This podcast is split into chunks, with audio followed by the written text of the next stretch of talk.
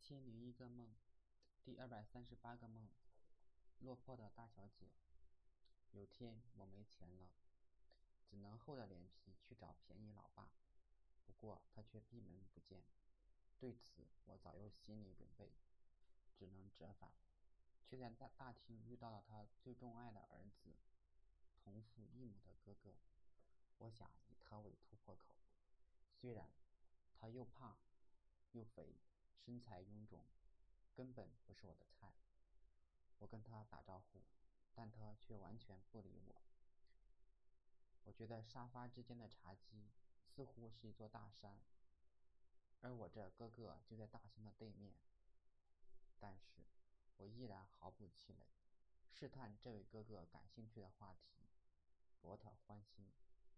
后来发现他喜欢游泳、健身，游泳也就算了。健身是什么鬼？就他的身材，他说健身是多么的可笑，我几乎忍不住笑出声来。想到今天来的目的，才强压下去。后来我们两个越聊越投机，当然是在我的曲意奉迎之下。他让我坐到他旁边，大概他觉得隔了一个茶几太生分，我只能照做。想到见便宜老爸又有了眉目，我也很开心。最后这哥哥带我去跑步，这时我发现他果然不像是个胖子，虽然跑得不快，倒也勉强合格。